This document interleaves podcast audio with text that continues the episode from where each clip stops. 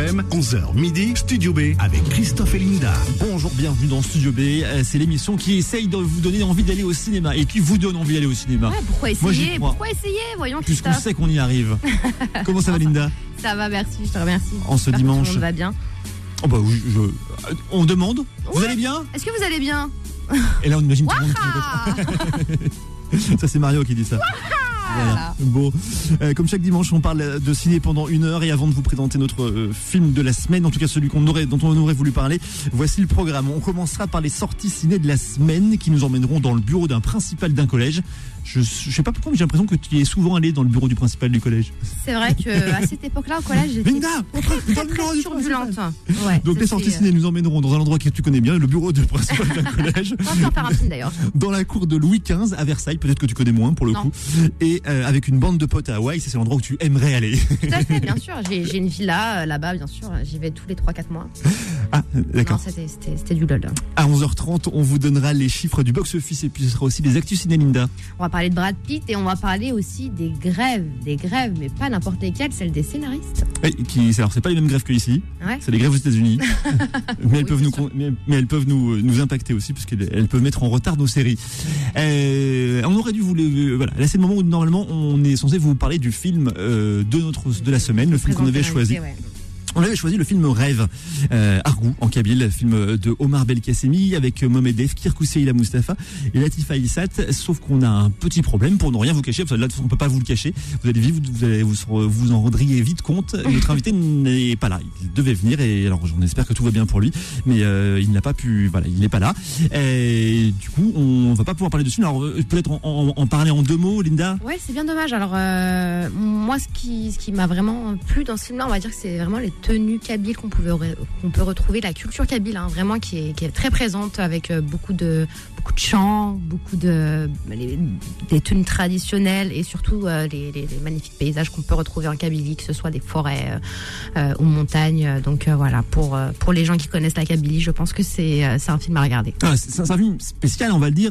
c'est un, un peu, on appelle ça un Pour ceux film qui connaissent pas la contemplatif. aussi, Voilà. qui veulent connaître la Kabylie, ben, c'est un film à regarder du coup. Et ben voilà, moi j'ai j'ai appris un peu à, à découvrir la Kabylie grâce à ce film. Il y a comme ça des, des longs plans sur euh, sur le paysage. Euh, Oui, on voit des, des longs plans sur les sur les montagnes, sur les villages, Sur les sur regards, les sur les sur les personnages, musiques, sur les chants. regards, etc.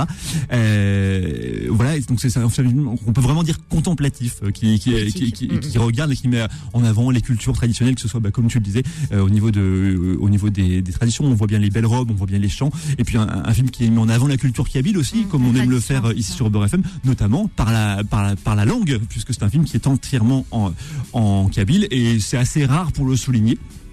Euh, et, et- D'ailleurs, petite boutade, hein, il me semble que tu es parti au cinéma, mais que c'était pas sous-titré. Oui, Oui, pas encore. Kabyle, Christophe.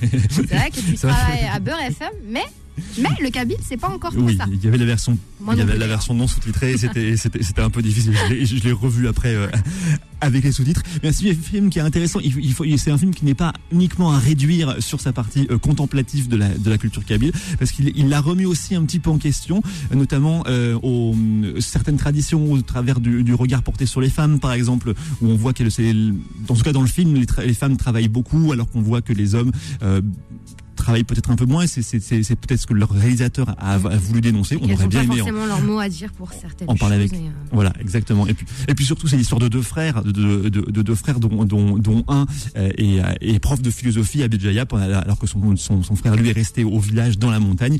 Et ce, deux, ce deuxième frère est envoyé à l'asile par le conseil des, des anciens du village qui euh, pense. est différent. Voilà, il est juste différent. Alors c'est pas qu'il est fou, mais Mm. comme il ne réagit, comme il ne fait pas comme eux, euh, comme il va juste, euh, comme bah, pour le coup, lui va, s'il voit une femme avec euh, en train de galérer un peu avec un avec un fardeau de bois sur une sur euh, en train de, de monter une pente, et ben il va aller l'aider. D'aller Euh, chanter avec des femmes, danser avec des femmes, et c'est peut-être quelque chose qui, qui, qui ne plaît pas pour certaines personnes là-bas, et du coup, euh, comme il est pas dans le moule, voilà, il voilà, est pas comme il tout pas dans monde. le mood. Il est donc considéré comme fou et ils veulent le mettre, ils veulent le mettre à l'asile. Donc c'est c'est ça qui est intéressant sur sur ce film, c'est que d'un côté on a le côté contemplatif, on, on- il met bien en avant la culture euh, sans avoir un, un regard comme ça un peu juste angélique. Qui la remet aussi un petit peu en question. Et c'est euh, intéressant. Voilà, c'est le film donc Rêve Argou de Omar Belkacemi que vous pouvez voir dans dans quelques cinémas en France. Euh, qui il est sorti, il est en salle depuis euh, depuis mercredi. On vous le conseille. Malheureusement, on va pas pouvoir en parler puisque puisque Omar Belkacemi n'a pas réussi à venir euh, jusqu'à notre studio. Ce qu'on va faire, c'est qu'on va euh, du coup vous proposer un best-of de deux films dont On on, a parlé ici euh, récemment et qu'on a beaucoup aimé. Allez, on choisit lesquels, Linda? Ah, je te laisse. Nos deux films préférés du moment. Alors, La dernière reine. Ouais, allez, ok, moi, ça me c'est va. le film que j'ai sélectionné. Et toi, tu as sélectionné Moi, j'ai choisi euh, Le Jeune Imam. C'est ça. Voilà, C'est la- toi qui as été là pour cette interview. Exactement. Donc le jeune imam, on, on a un film en partenariat avec Beurre en plus, donc il nous, il nous tient à cœur. Euh, on va rediffuser donc euh, une partie de l'interview de, de Kim Chapiron et on, va commencer par, par cette interview là. Et puis aux alentours de, de, de 11h30, on, on laissera euh, les deux réalisateurs euh, de, euh, de la dernière reine, Adila Bedimerad et Damien Onouri, euh, prendre le relais euh, sur euh, pour le pour le pour leur interview qu'on avait faite autour du film La dernière reine. Deux films qui sont encore en salle. Le mieux, c'est de les laisser leur en parler. Mais avant tout, on va quand même commencer par les sorties ciné de la semaine prochaine. Voilà, vous écoutez Beurre FM, nous sommes le dimanche 7 mai. Bienvenue dans le 116e numéro de Studio B. Studio B, les sorties ciné de la semaine. Et on commence avec le premier film intitulé Le Principal de Chatchenouga avec euh, Roche Dizem et Yolande Moreau. L'histoire de Sabri qui est prof dans un collège, bon prof, même si bien qu'il va avoir une promotion. Alors comme ça, tu vas devenir président. Comment ça, président? Ouais, enfin, euh, directeur. Principal. En vrai, je suis fier de toi. Dans le collège où il enseigne, euh, ce Sabri, il y a son fils qui est dedans. Les moyennes ont beaucoup baissé au troisième trimestre. S'il te plaît, lui mets pas la pression. Il lui met la pression parce que son fils est en troisième et qu'à la fin de l'année, il doit passer le brevet et du coup, il décide de l'aider. Je t'avais des fiches un peu synthétiques, ça devrait t'aider. Sauf que ces fiches, il les a faites en consultant les sujets du brevet, sujets auxquels il avait eu accès grâce à son statut de futur principal. Malheureusement pour lui, il va se faire prendre. Comment vous expliquez tant de similitudes entre le corrigé type et la copie de votre fils? Vous avez quelque chose à me dire, Sabri? Le réalisateur Chattanooga s'est inspiré d'une histoire que lui avaient raconté des profs lors d'une projection de son précédent film. Ils avaient travaillé avec un principal adjoint, un peu atypique, on va dire, qui avait triché en utilisant un corrigé pour son fils qui passait le brevet. L'académie avait finalement étouffé l'affaire et il avait même été nommé principal dans un autre collège. Comme quoi, des fois, on peut tricher et ne pas se faire prendre. En tout cas, sera notre invité euh, la semaine prochaine, ici même dans Studio B, pour parler de ce film Le Principal qui sort donc mercredi prochain. Euh, L'autre film, c'est euh, Jeanne Dubarry, alors film de Maïwen. Oui, euh, Maïwen qui se donne le rôle principal, celui de Madame Dubarry, avec Johnny Depp en Louis XV et aussi euh, Benjamin Laverne et Pierre Richard. C'est l'histoire de Jeanne, une jeune femme très belle qui est née roturière, roturière c'est ceux qui qui sont pas nobles quoi, et qui va profiter Ah, justement de sa beauté pour arriver dans la noblesse, en devenant même la favorite du roi Louis XV, euh, ce qui avait fait un peu scandale à l'époque puisque la cour ne voyait pas du tout d'un bon oeil, il voulait pas voir, il voulait pas d'une fille des rues dans le château de Versailles, un projet qui tient à cœur à Maïwen depuis longtemps mais qui nécessitait de la confiance en elle et puis des moyens qu'elle a finalement réussi à avoir. Patience récompensée puisque le film fera l'ouverture du festival de Cannes le 16 mai prochain. Et on finit avec euh, Hawaï, avec euh, notamment Bérénice Bejo, Elodie Bouchez et Eye Aïdara, Manu Payet. Euh, Oui, un- une comédie avec une bande de potes qui part en vacances à Hawaï. Jusque-là, on a envie d'être avec eux. Sauf que, à peine arrivé, une alerte au missile est déclenchée, ce qui va les pousser un peu à se faire des confidences. Qu'est-ce qui se passe là? Une alerte missile? Vous êtes alerte missile, faut pas rester là Je voulais vous le dire, je suis fier d'être votre ami. Je vous aime. Moi aussi, on t'aime. Moi aussi, je vous aime. Et toi l'homme le plus extraordinaire Je t'aime, Anton. On aurait dû rester ensemble. Pardon? Vous, vous avez été ensemble, là Tout le monde était au courant là? Parce que t'es la femme de notre pote, mais on t'aime pas Tu te souviens de ce que tu me faisais avec la crème chantilly Je peux plus manger de chantilly sans penser à toi. C'est vrai, vous aimez pas mes speeches Si. Moi, je suis une faux cul. Tout le monde les hait ici, t'es Vous mort les appelez comment Eh, c'était choléra. Vous voulez pas qu'on se dise plutôt qu'on s'aime hein J'ai envie de te lécher partout. Vous avez pas l'air au courant là, mais c'était une fausse alerte. voilà. Il a l'air complètement fou. Il a- film. ça, ça- partir complètement en délire. Bon courage en tout cas à eux pour la suite des vacances. Euh, le film qui a été euh, tourné non pas à Hawaï, mais sur l'île de la Réunion. C'était plus proche. Et en plus, les deux îles se ressemblent. Voilà donc pour les films qui sortiront euh, mercredi en salle. Mais pour l'instant, comme on vous en a parlé il y a quelques minutes, comme euh, notre invité n'est pas là, on vous propose une euh, rediffusion, en tout cas un best-of des interviews de qu'on a beaucoup aimé sur ces dernières semaines dans. On écoutera l'interview de Adil Ahmed Nimerad et Damien Nouri, les deux réalisateurs du film La Dernière Reine, que vous pouvez toujours revoir en salle. Mais commençons par l'interview euh, de Kim Chapiron qui était venu nous parler ici même il y a il y a 15 jours de son film Le Jeune Imam, qui est lui aussi toujours en salle. Voilà, on en arrive à notre interview de la semaine, notre film de la semaine. FM est le fier partenaire. J'aime bien dire le fier partenaire parce que on n'est pas juste partenaire, on est fier partenaire. On a vraiment choisi, on est très content d'être partenaire de votre film Kim Chapiron. Le jeune imam sort mercredi. Euh, J'en ai fait un tout petit résumé tout à l'heure, mais si je vous demande à vous de le résumer, votre film. Euh, en tant que fier aussi nous d'être partenaire avec Beurre FM, je vais vous répondre. Euh, ce film euh, retrace l'histoire donc d'un jeune imam, comme le raconte le titre. C'est l'histoire de Ali Diallo, euh, qui est un, un jeune euh, français d'origine malienne, un soninké pour être plus précis. Euh, Quand on a commencé euh, l'histoire de ce film avec euh, Lajli, donc le réalisateur des Misérables, qui est un ami d'enfance, étant donné que nos familles respectueuses ont grandi ensemble. Moi, c'est le côté de ma mère qui a grandi à Montfermeil, ma grand-mère, mon oncle, ma tante, ma tout le tout le, tout le côté du, euh, je dirais, famille du côté de ma mère. Donc, on, on- à la base, ce qui nous ce qui nous regroupe nous, euh, c'est la famille. Donc, on a voulu euh, rendre hommage à nos familles. Voilà. Euh, c'est un film qui aurait pu s'appeler La maman de l'imam. Oui, c'est vrai aussi. oui. Voilà, donc c'est pour ça que je commence par ça. Euh, ce film raconte comment euh, un, un jeune garçon euh, qui, je dirais, est la personne la plus aimée de sa communauté, en l'espace d'une seconde, va passer de la personne la plus aimée à la plus haïe. On s'est intéressé à ça. On s'est intéressé à ça dans le sens où le film traite euh, d'un sujet euh, assez tragique, euh, qui est donc les arnaques au pèlerinage. Euh, deux mots diamétralement opposés. Euh, cette histoire donc nous a interpellés avec l'âge et on s'est dit que ce personnage était un personnage extrêmement complexe et méritait donc euh, de l'explorer euh, cinématographiquement. Euh, au lieu de vouloir résoudre cette histoire qui est extrêmement complexe à résoudre dans la réalité aussi bien que dans la fiction, on s'est intéressé nous à son passé. On s'est dit comment on se retrouve dans une situation aussi terrible? Comment euh, le cinéma c'est ça, c'est propulser des personnages dans une situation quasiment inextricable et voir comment son humanité va réagir. Donc comment son humanité va euh, résonner sur celle des autres et euh, nous dans le nôtre, je, je vous spoil juste ça, euh, comment l'humanité triomphe. Voilà, parce que avant tout c'est un film qui parle d'amour et l'amour triomphe toujours. Le jeune imam est un film d'amour et euh, je vais pas vous spoiler plus que ça le film. Donc on va suivre la trajectoire de ce jeune garçon avec sa famille, son cousin, ses amis et on, on, on va le regarder, on va l'aimer, on va douter de lui euh, comme comme tous les humains, c'est c'est- ces nuances euh, qui sont si belles à peindre au cinéma. Euh, voilà, je vais pas en dire plus parce que on joue beaucoup avec le côté thriller. J'adore moi mélanger le, le style cinématographique euh, purement du genre et de l'intime. Donc c'était ça notre proposition à la base. Alors sans spoiler, on peut, on, va se concentrer uniquement sur les choses qui sont dans la bande-annonce. On a le droit. Bien Ça- entendu. Allez, c'est bon, ça va alors. L'histoire d'Ali qui commence un peu mal pour lui quand même, puisqu'il se retrouve très vite seul, laissé par sa mère dans le dans le village où elle a grandi. C'est très dur de faire ça. Elle avait pas d'autre choix, Madame Diallo. Alors, euh, j'ai envie de vous dire pour euh, les auditeurs, euh, avez-vous euh, vous aussi des connaissances, des amis, des gens plus ou moins proches de vous qui ont, à la suite d'événements plutôt complexes au sein de leur famille, été renvoyés au bled, comme on dit. Donc, euh, on a voulu raconter ça. C'est la punition quand même. C'est absolument la punition. Moi, j'ai pas mal c'est de. la punition. On menace. Si tu continues comme ça, on t'envoie au bled. Mais là, euh, là, Absolument. Là, c'est mis en place. Absolument, absolument. Donc, euh, quelles sont les conséquences de ça? Euh, de cet abandon, je me permets ce mot parce que dans le film c'est comme ça que va le vivre Ali Diallo, qui va se sentir abandonné.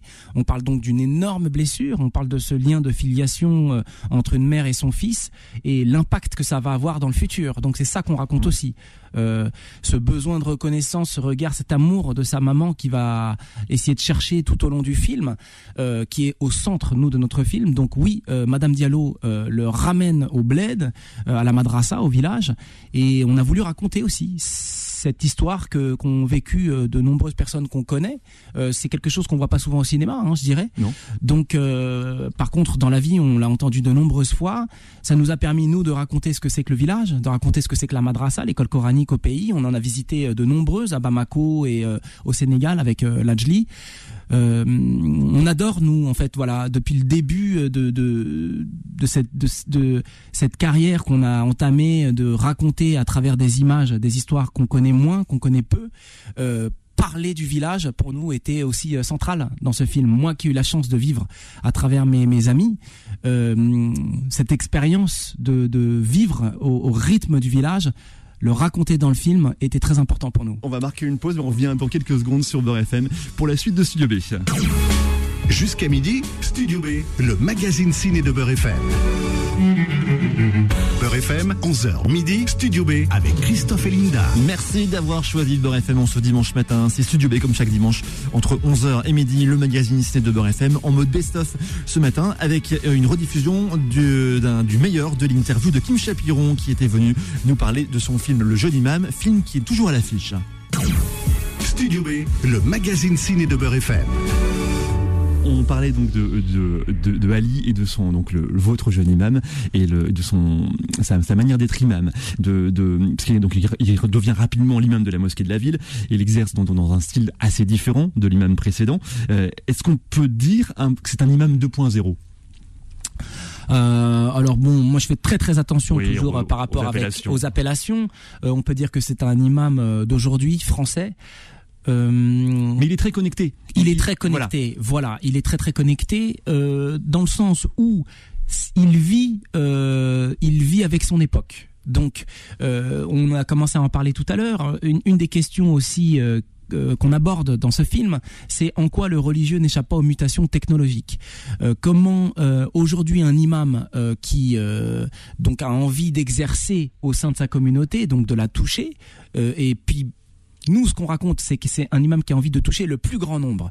Donc vous allez le voir pendant le film. À un moment, il se dit bon bah le prêche du vendredi, euh, comment je fais pour ceux qui travaillent et qui peuvent pas venir? Bah, l'idée qu'il a, c'est de faire un prêche live, un prêche live Instagram. Et donc, même en faisant un prêche live Instagram, bien évidemment, s'il n'a pas de communauté, comment il va faire pour toucher les autres? C'est là qu'il a l'idée de dire, c'est qui l'imam le plus populaire? Je vais donc aller le voir et je vais lui demander de partager mon prêche. Donc, on se retrouve avec cet imam qui a ce genre d'idée. Voilà.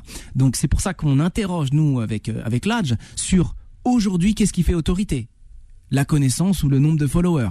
Tout à l'heure, on en parlait euh, tous les deux. Hors antenne, ouais. Voilà, hors antenne, euh, je, euh, je, vous, je vous écoutais parler du box-office, du nombre d'entrées, tout ça, et on se disait, bah c'est marrant. Il y a, en fait, il y a quelques années, en fait, on parlait jamais de ça. Pourquoi, quand on parle d'un film aujourd'hui, on dit ce film est entré dans le top 18, il a 62 000 followers et en nombre d'Insta et de TikTok et de nanana, et même on, on se disait tout à l'heure, ah oui, donc nous recevons comme invité spécial aujourd'hui un tel qui a 25K de followers sur ses plateformes. Ah, on se disait en fait, aujourd'hui, qu'est-ce qui fait autorité? Voilà, donc le règne, comme on dit, de la quantité, euh, les chiffres. Donc tout à l'heure, moi je disais, j'avais pas envie de parler de chiffres, j'avais pas envie de parler de mes chiffres, mais parler de chiffres m'intéresse énormément. Et comment ça se fait qu'aujourd'hui, on parle de chiffres comme quelque chose qui doit euh, nous déterminer? Il y a, rien de plus faux, je dirais aujourd'hui, que les chiffres, parce qu'on sait euh, qu'aujourd'hui, évidemment, on peut acheter les chiffres. Voilà. On et euh, et euh, je, je, je me permettrai euh, d'ailleurs euh, comment de, de répéter et de citer Jean-Claude Carrière qui parle justement des chiffres et qui dit justement que quel est le seul Dieu qui n'a pas daté? C'est l'argent. La croyance aux chiffres, elle est incroyable. Personne ne la remet en question.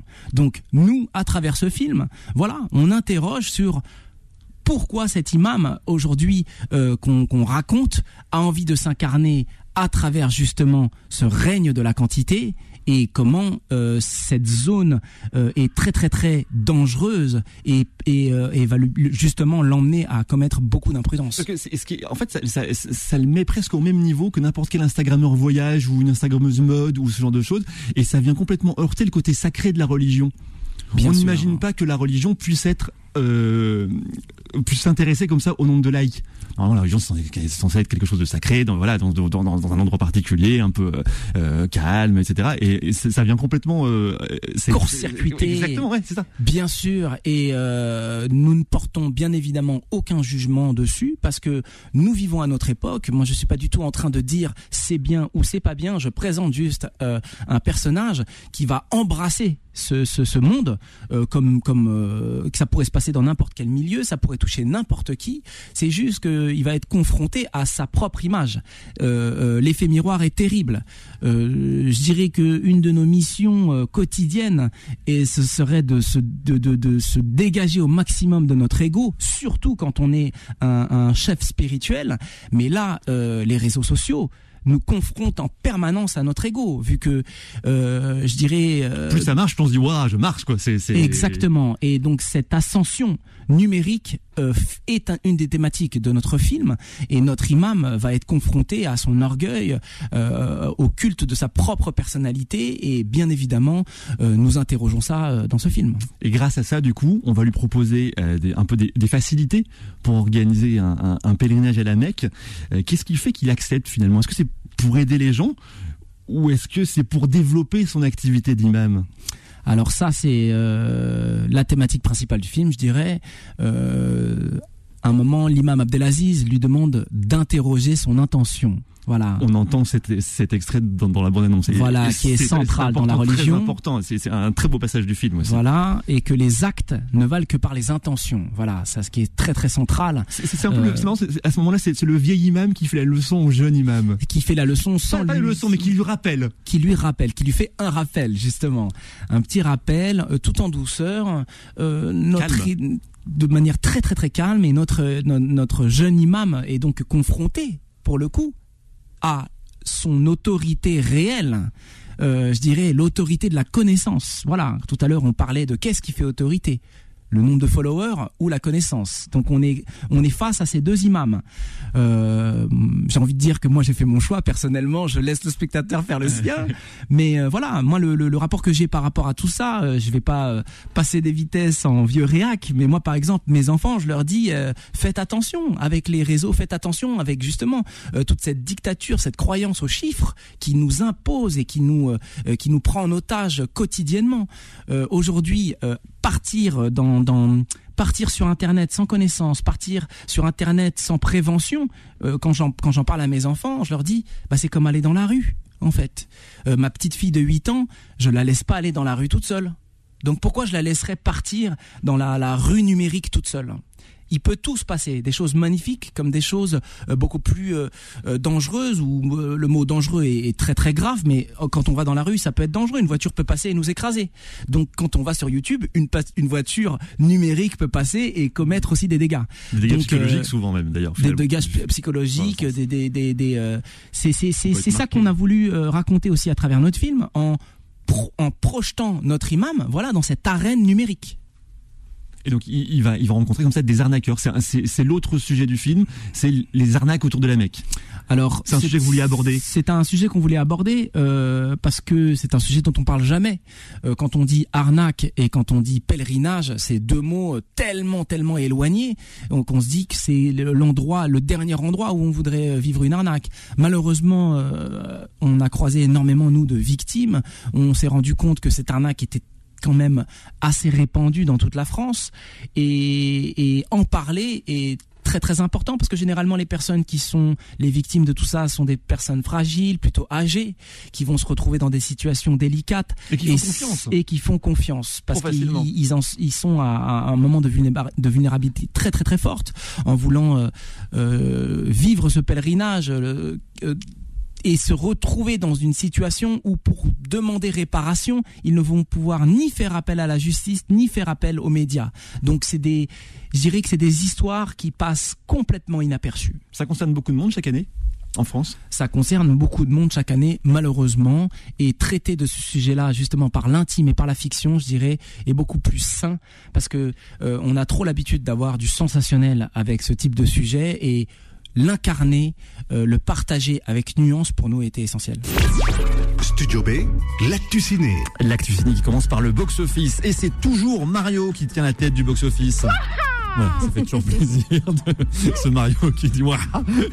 Elle va vraiment finir dans le dans le jingle. Hein. Euh, euh, oui, faudra qu'on le mette un dans le jingle. Donc Mario qui tient toujours la tête du box-office. Un million de spectateurs supplémentaires la semaine dernière pour un total de 5,9 millions de spectateurs en 4 semaines. Et c'est pas fini. Les trois mousquetaires d'Artagnan restent second avec 400 000 nouveaux billets vendus. Et Donjons et Dragons reprend sa troisième place en réunissant euh, 250 000 nouveaux spectateurs. Il redouble la vie pour de vrai. La comédie de Danny Wood et Cadmeralt qui déçoit beaucoup puisqu'il fait euh, beaucoup moins bien que attendu, notamment moins bien que Bienvenue chez les Ch'tis qui était qui avait été un gros succès. Plus bas dans le classement, on retrouve les deux films dont on vous reparle aujourd'hui. On recevait ici donc il y a deux semaines Kim Chapiron, le réalisateur du Jeune Imam, 11e au box-office avec près de 90 000 spectateurs. C'est un bon score. Le film est encore en salle, on vous en parlait. Allez le voir, il est vraiment bien. Et puis on va aussi vous donner les chiffres de la dernière reine dont on va reparler euh, juste après la pause. Le premier film historique algérien qui se maintient bien en réunissant quasiment autant de spectateurs sur sa deuxième semaine d'exploitation que sur sa première semaine. Souvent ça réduit beaucoup. Et ben là ça, ça se maintient donc c'est une bonne nouvelle. 18 000 nouvelles entrées pour un total de 39 000. C'est pas mal du tout. Euh, donc euh, que ce soit la dernière reine ou que ce soit le jeune imam, les films sont encore à l'affiche. Vous pouvez encore aller les voir et on ne vous conseillera jamais assez de d'aller les voir. En parlant d'entrée, il y a une bonne nouvelle pour le pour le cinéma en général euh, qui fait euh, cette euh, sur ce mois d'avril 2023 en France 19 millions d'entrées. C'est un niveau similaire à avant le Covid. Euh, ça faisait très longtemps que c'était plus arrivé. Depuis le Covid, les chiffres de fréquentation des salles de cinéma avaient bien beau, bien baissé, même beaucoup trop baissé. Et là, on arrive à un niveau similaire à avant Covid. C'est même 2,7% au-dessus de la moyenne de 2017-2019. Donc euh, les, les salles de cinéma qui, qui reprennent un peu des couleurs et ça fait bien plaisir. L'heure des news, les news de Linda. Et tu nous parles de, de Brad Pitt qui pilotera au Grand Prix de F1 de Grande-Bretagne. On sait déjà depuis plusieurs mois hein, que Brad Pitt sera le héros d'un film sur la Formule 1. Il est réalisé par euh, Joseph Kosinski, qui a réalisé donc le film Top Gun Ma- euh, Maverick. Il devrait incarner un ancien champion formant un jeune pilote prodige. Alors il sera supervisé par le grand Lewis Hamilton, hein, que j'aime beaucoup. Euh, il sera seul sur la piste en marge de la course de Silverstone en juillet prochain. Euh, Brad Pitt pilotera une, une F2 adaptée spécialement par l'équipe de Hamilton chez Mercedes pour ce film, avec une minuscule caméra 6K à bord. Bon, faudrait que tu emmènes ton frère voir ce C'est film. ça, mon frère qui est grand, grand, grand, grand fan de Formule 1, donc euh, on a déjà prévu le coup. Qu'on salue, qui nous écoute. Oui, Brad Pitt, euh, pour le coup, soit il pilote des avions, soit il pilote des Formule 2, il se fait plaisir. c'est ça. ouais.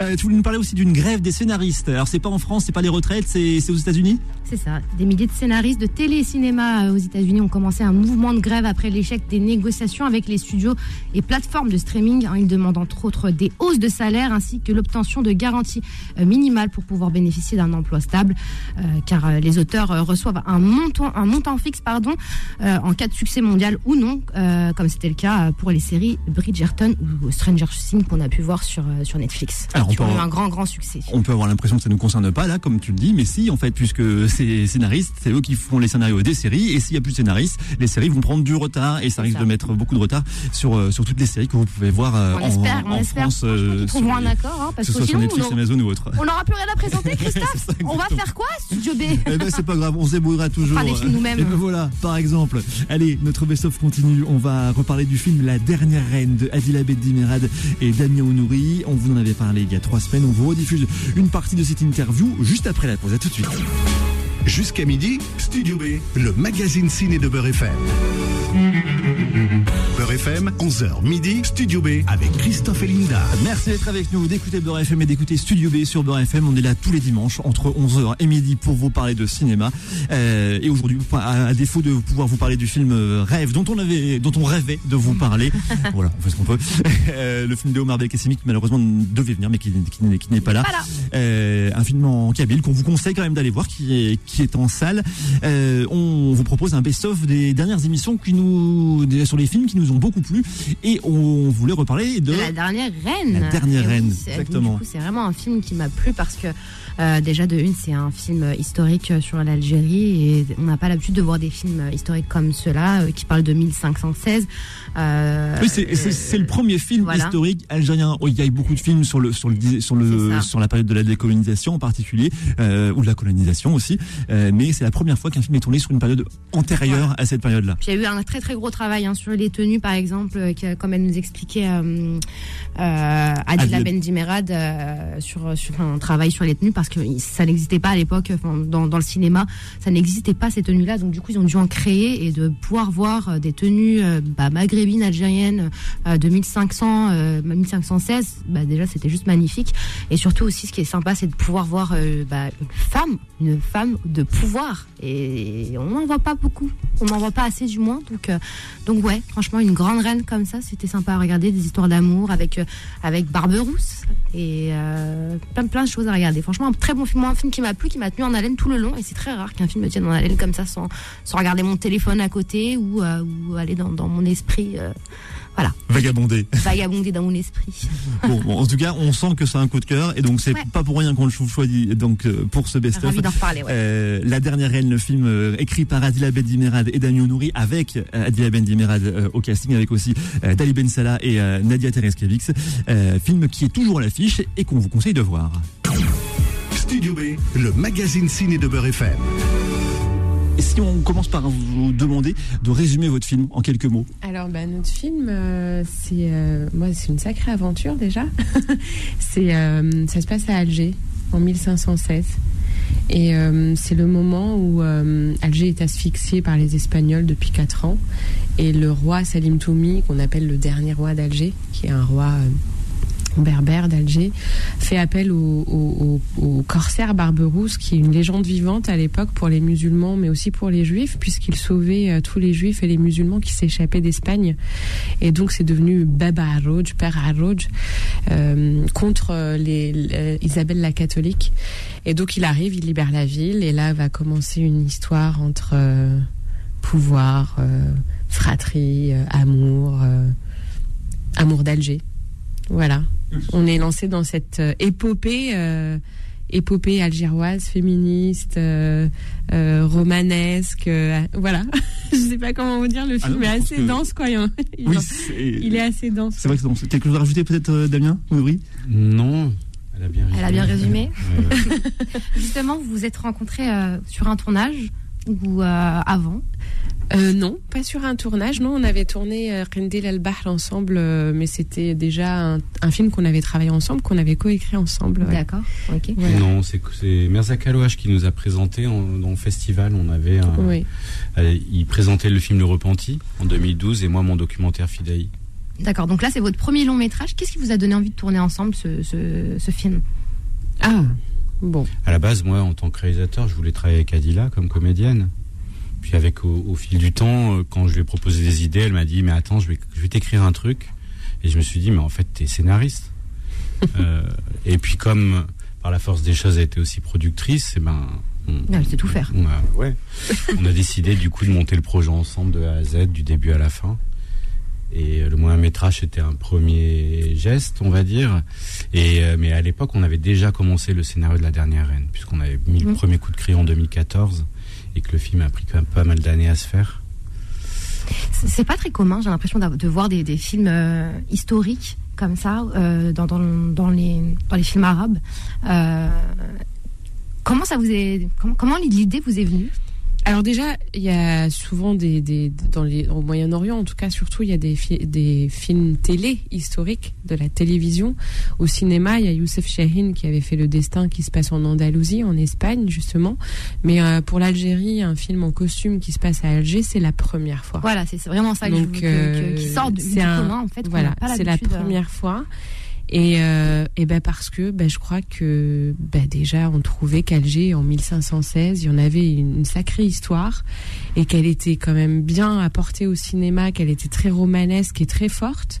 Et surtout on en avait franchement sincèrement. On en avait un petit peu marre d'être toujours dans les mêmes sujets, même s'ils sont très importants, euh, de société, de maintenant. Ce qu'on a déjà fait, hein. on, a, on, a, défendu des films comme ça, on en a fait des films qui parlent des problèmes d'aujourd'hui, de maintenant, euh, des problèmes sociétaux, et surtout que des films qui racontent l'histoire de l'Algérie pendant le colonialisme. À un moment, on a envie de dire bon, stop les gars. Déjà, on a envie de faire du cinéma, on a envie d'aller euh, explorer notre profondeur culturelle et historique parce qu'on en a une. Et c'est un choix euh, qui s'est de plus en plus, en fait, il a mûri. Et on a compris à quel point c'était hyper important et surtout que c'était pas normal que nous, en tant qu'Algériens et en tant qu'Africains et en tant qu'Arabes, en fait, on n'a pas de film de cinéma sur. Mmh, mmh, au-delà du colonialisme, comme si on, on se permettait, euh, en fait, comme si on se permettait pas. On a Eh ben, on s'est permis. croire qu'on n'a pas une histoire euh, avant tout Mm. ça. Et on- ça fait très mal en fait. Et du coup, euh, c'est un peu pour ça, c'est- ça fait très mal. On sent comme une- un sentiment d'injustice. Et puis moi, je me suis toujours intéressée à l'histoire et voir aussi mes compatriotes, parce que nous, on vit à Alger, euh, avoir des confusions, euh, en avoir besoin aussi, avoir ce vide là, ce, ce cruel manque. Et ben, on a eu envie de. Là, ça a devenu une question euh, presque d'honneur, quoi. Fallait je- y aller, quoi. Un, un film d'époque comme ça, est-ce que c'est plus, plus dur à faire qu'un film qu'on a, qu'on a l'habitude de voir, un film engagé euh, pour un premier long métrage? C'est- C'est c'est- c'est pas plus compliqué? Ah, c'est sûr que c'est pas commun de faire euh, un film d'époque en, en premier long métrage, puisque forcément il y avait une question de risque. budget, de, de fabrication de costumes, de décors, qui va être forcément conséquent. Mais c'est vrai que quand Adila m'a parlé de, m'a raconté l'histoire de cette reine Zafira, de Barberousse, ce super corsaire euh, manchot qui arrive à Alger, moi j'étais en tant que franco-algérien né en France, j'étais comme un fou. Je lui ai dit, mais ça, et elle voulait l'adapter au théâtre en plus à l'époque, de façon très minimaliste. Et je lui ai dit, mais non, ça c'est pour le cinéma. Et, moi qui, ici, dans ma scolarité, n'ai rien appris sur l'Algérie, euh, ce n'est peut-être une demi-page sur la guerre d'Algérie, d'un seul coup, j'avais aussi quand même une petite fierté à me dire, ah non, mais on vient pas de nulle part. On a, il y a quelque a chose une et c'est, épique et c'est incroyable. Et euh, donc euh, à ce moment-là, il y avait ce, cette- ce, ce truc qui, où on peut faire plusieurs films, on a plusieurs projets en cours et on s'est dit c'est le plus dur à faire, mais c'est le plus important. Si on doit en faire qu'un, c'est celui-là. En tout cas, il y a beaucoup de gens qui pensent que c'est un blockbuster venu d'Algérie, ce qui nous rend très fiers parce qu'il y a des scènes de combat, mais il n'y a pas que ça, il y a aussi beaucoup de poésie euh, et euh, beaucoup de voilà de, de, de, mise en scène. Mais c'est pas un blockbuster en fait, c'est juste en fait un, un low budget de film parce qu'on n'a pas les moyens en fait de, de Et ça- à partir d'Alger, on n'a pas les moyens, les moyens de, de faire ça.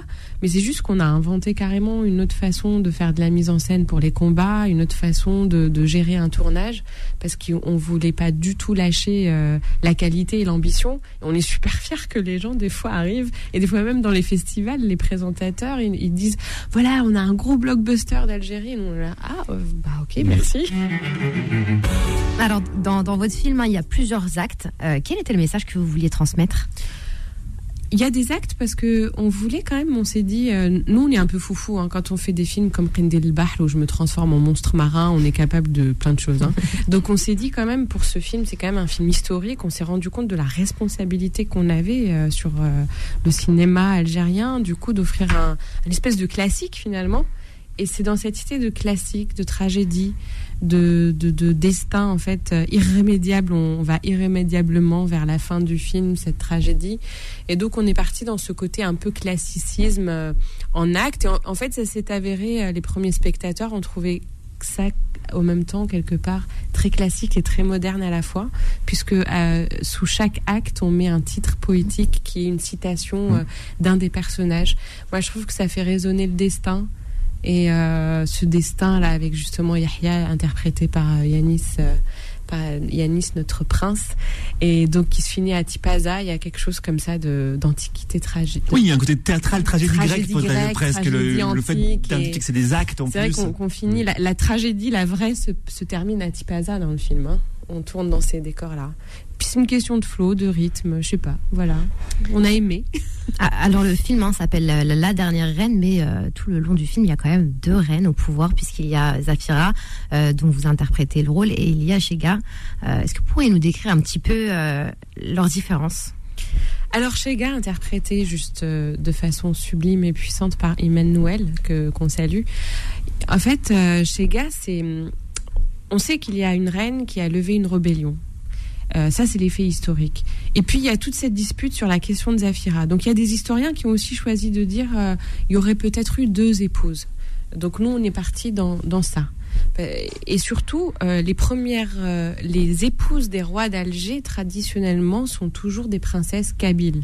Et donc, elles, elles- pa- parce que c'est c'est un- une, une alliance militaire ou euh, voilà, c'est une alliance politique. Et donc, Shega, c'est vraiment cette femme venue de Kabylie, mais qui parle d'ailleurs en kabyle dans le film. Et c'est ça qui est intéressant, c'est qu'on se parle algérien au pluriel, les langues d'Algérie, où on se parle en berbère et en arabe. Parce que Justement, ouais. des berbères euh, venir. voilà. Et donc on, il y- avait cette proximité entre la langue plus ancienne et la langue bah, plus moderne qui était l'arabe. euh, chez- Il y, a, il y a plusieurs langues hein, dans le film. Je suis pas folle. et voilà, il y avait bien non, il y a de l'arabe, ça du c'est encore kabyle. autre chose. Et du coup, cette reine, elle, elle descend d'une tradition euh, de princesse kabyle, euh, euh, chef d'État quelque part, en fait, euh, épouse de chef d'État. Mhm. Donc elle est politique dès sa naissance, elle est élevée pour ça. Par contre, Zafira, c'est la seconde épouse, elle vient de Miliana, euh, elle n'est pas, pas née pour faire de la politique, mais bon, c'est elle qui va se retrouver à faire de la politique. Et euh, Shega aussi, d'ailleurs, qui va. Lever Oui, elles ont toutes les deux hein, leur courage. armée. Mais il y a cette évolution hein, qu'on voit vraiment chez Zafira qui Shega a pas chez qui est toujours la- le, voilà, la ce première côté combattant, Absolument. combattante, et Zafira qui est un peu plus euh, au début euh, entre guillemets pas je m'en foutiste, mais qui est pas là pour ça et qui qui se développe au fur et à mesure qu'on voit un petit Absolument. peu grandir. Et c'est l'épouse de, en fait, c'est l'autre épouse du roi, alors qu'elle pourrait être ennemie et jalouse les unes des autres, mais c'est elle qui va la prendre et qui va lui dire euh, seul compte Alger. Il n'y a qu'Alger qui compte. Alors bouge-toi, quoi. Et là, c'est Zafira qui va prendre conscience euh, de, le- de la grande histoire en fait d'Alger et de sa responsabilité. Donc, elle lui transmet, euh, elle lui transmet une éducation politique quelque part, un exemple en tout cas. Shega est très inspirante euh, Mm. en ça. Et c'est vrai qu'elles sont plus sœurs que rivales, du coup. C'est vrai. Et au niveau des langues, vous en parliez juste avant, il y a, il y a- il y a vraiment énormément de. Il y a plusieurs dialectes arabes, j'ai l'impression. Hmm. Il y a aussi. En fait, il y a du serbe, il y a du croate, euh, il y a du corse, euh, il y a du sabir, il y a hum, du, du, Du finnois. du finnois. Bah, en fait, bah, déjà, on a la Scandinave, la reine des corsaires, hein, Nadia Tereskevich. Donc, euh, il y a eu, Qui est un peu il y la a eu, troisième reine, 2000 à 3000 femmes et hommes scandinaves euh, en Algérie. C'est, c'est- à Alger, à Alger, c'est 30 années. Euh, donc c'était les, corsaires hollandais qui les ramenaient aux corsaires algérois, qui les emmenaient. Il y a les Hollandais aussi à Alger à cette période-là. Donc c'est vraiment une ville très cosmopolite. Et euh, donc elle le dit, je, Anna, elle, lui dit, il y a la Abida, esclave. Elle lui dit, je ne suis pas esclave. Anna hurra ou muslima, je suis affranchie et musulmane. Donc il se convertissait à l'islam, il devenait affranchi. Donc ça c'est nos ancêtres les Scandinaves, hein, je- si j'ose dire, parce que en fait ici, voilà, c'est nos ancêtres aussi. Et il y a euh, bah, tous les gens qui viennent des Balkans et de l'Orient. Et là, ça parle le sabir, l'espéranto euh, euh, dans le film parce que bah, Alger, c'est ça. En 1516, on arrive, on parle plusieurs langues et on parle aussi algérien. On se force un peu à parler algérien parce que c'est la langue du port, c'est la langue des corsaires, de la Méditerranée. Et c'est fort quand même parce qu'aujourd'hui, quand on arrive quelque part, on a intérêt à parler anglais. Et ben à l'époque, fallait parler algérien. Alors, il y a ce personnage de Harouch qui est aussi très très prenant. Comment est-ce que vous avez fait le choix de cet acteur-là? Euh, bah, on a découvert, je pense comme beaucoup de monde, le clip Territory de The Blaze. Euh, moi, j'étais scotché devant ce clip. Et il a fallu que- qu'un copain m'en parle pour me dire, je connais, t'as vu ce comédien dans le clip Euh, Et je dis, mais quel comédien? Pour moi, le, c'était pas un comédien, c'était un vrai mec qu'on avait ramené de France et, une vraie nature. Et là, j'ai découvert euh, qu'il faisait du théâtre et que, du coup, assez rapidement, on a fait un essai, un casting. C'était fin 2018. Donc, il n'avait pas encore fait James Bond. Et, et voilà, il s'est engagé sur le film et, Oui.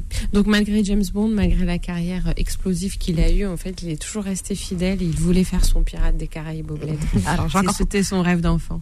J'ai encore plein, plein de questions, mais il reste très peu de temps. Alors, on va aller passer sur la question euh, que vous vouliez qu'on vous pose. Pourquoi le film ne sera pas diffusé au Québec? Il ne sera pas diffusé au Québec. Non, je souhaite qu'il soit diffusé au Québec tous les matins, tous les soirs. On est bombardé de questions et les gens commencent même à s'énerver après nous. Pourquoi vous projetez pas le film au Québec Et les gens savent pas que c'est pas nous qui décidons. Et donc, c'est beaucoup de gens de la communauté algérienne, mais j'ai envie de leur dire, bah, déjà, on n'a pas de distributeur au Québec, il n'y a aucun festival qui nous a invités, donc euh, bah, dommage.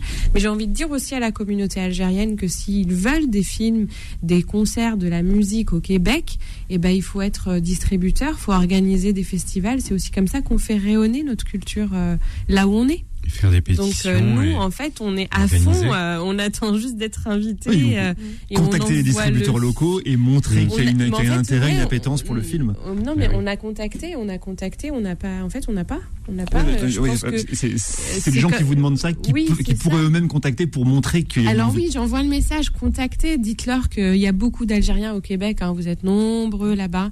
Alors quand même, vous avez quand même le droit d'avoir votre cinéma, vos concerts et aussi euh, vos références culturelles, donc euh, demandez.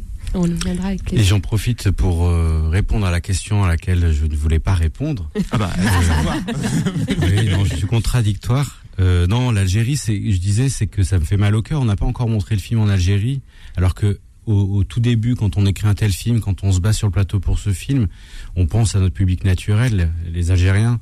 Donc on a hâte. Il y a eu des ralentissements administratifs. euh, on attend la réponse pour le visa d'exploitation. On espère que d'ici deux trois mois, on aura le feu vert.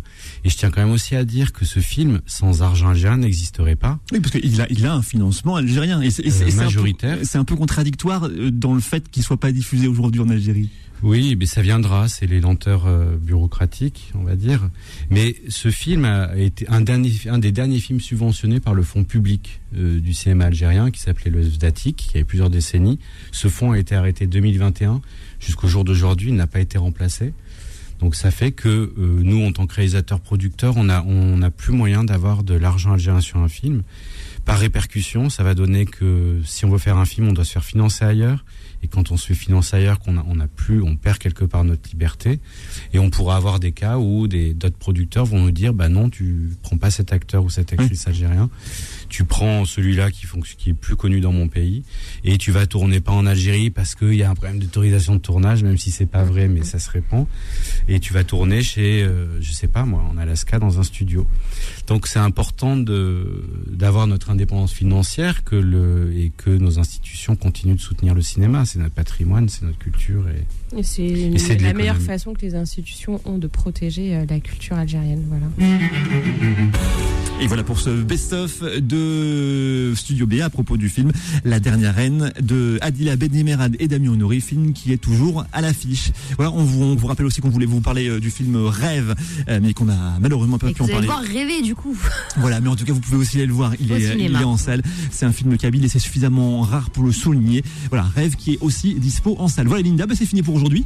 Ouais, malheureusement. Si les best-of de ces deux films, Le Jeune Imam et La Dernière Reine, sont des interviews vous en plus, sachez que vous pouvez les retrouver en intégralité, en podcast, sur beurrefm.net, sur l'application Beurrefm et puis sur toutes les plateformes. On va s'arrêter là pour aujourd'hui. On se retrouve euh, dimanche prochain. On parlera du film Le Principal. Notre invité sera Chachinouga, le réalisateur. Bon week-end à tous sur Beurrefm. Dans quelques instants, c'est la suite des programmes avec Philippe Robichon euh, pour le Book Club. À dimanche prochain. Et d'ici là, n'oubliez pas, le cinéma, c'est mieux au cinéma. Ciao Studio B, le magazine ciné de Beurre FM.